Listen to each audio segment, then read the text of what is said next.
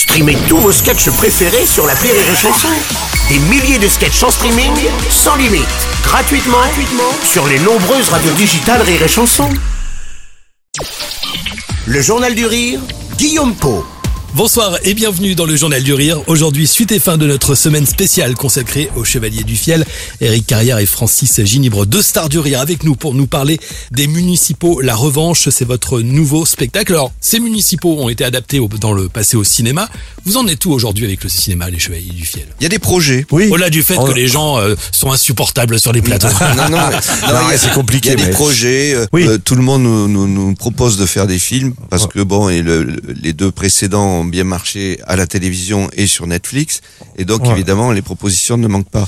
Il y a un, euh, un projet euh, qui me plaît, moi, mais euh, on a un peu, avec tout ce qu'on fait à la télé, à la radio, puis euh, sur scène, hein, surtout, il faut quand même se bloquer presque deux ans. Le cinéma, c'est génial, hein, c'est valorisant, c'est beau, c'est tout ça. Et en même temps, entre nous, hein, c'est un peu vieux. T'as un problème, c'est que quand tu fais de l'humour ou là de l'émotion ou de la, narration, la force de ton propos est diluée par la force de l'image et de l'ampleur de l'écran. Je sais pas comment expliquer. Si tu fais un truc cru à la télé en live euh, d'humour, ça passe direct. Si tu le fais à la radio, ça passe en direct. Le cinéma, non, parce que c'est décalé, parce que le- parce que l'écran est, est- est grand, parce qu'il y a plein de trucs à regarder sur l'écran. Pourtant, les Français sont très friands des comédies. Oui, Oui. bien sûr. Mais déjà, pour euh, compléter les propos d'Eric, déjà on voit un spectacle vivant quand il est capté. Rien qu'à la télé, il perd de sa dynamique.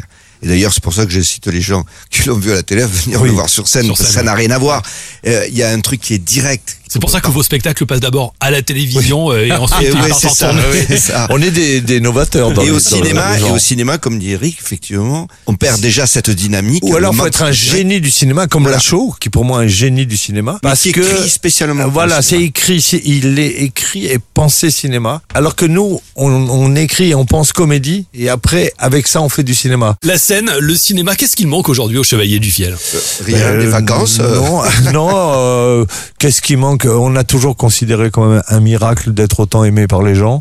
Donc, euh, chose, chose qui pourrait nous manquer, c'est si on n'avait plus ça, mais euh, euh, c'est pas le cas. Non, il nous manque pas grand-chose en, professionnellement. euh, je pense que tous les rêves qu'on avait, on continue à les faire. Tu vois, on commence la, la tournée par euh, le Zénith de Pau, l'Arena de Bordeaux, des choses comme ça. Ça va être plein, ça va être génial. euh, euh, voilà. euh, pourvu que ça dure. Ouais, pourvu que ça dure. C'est tout le mal qu'on vous souhaite. Ouais. Les municipaux, la revanche, c'est le nouveau spectacle des Chevaliers du Fiel à découvrir tout au long de cette année 2024 avec Rire et Chanson. Merci Eric, merci Francis d'avoir passé cette semaine avec euh, nous. C'est déjà fini. C'est déjà fini. Ouais, oui. c'est pas, pourquoi on fait pas des quinzaines Merci à vous de nous avoir suivis. Euh, Le journal du rire revient lundi sur Rire et Chanson. Passez un bon week-end. Merci les Chevaliers du Fiel. Merci, Rire et Chanson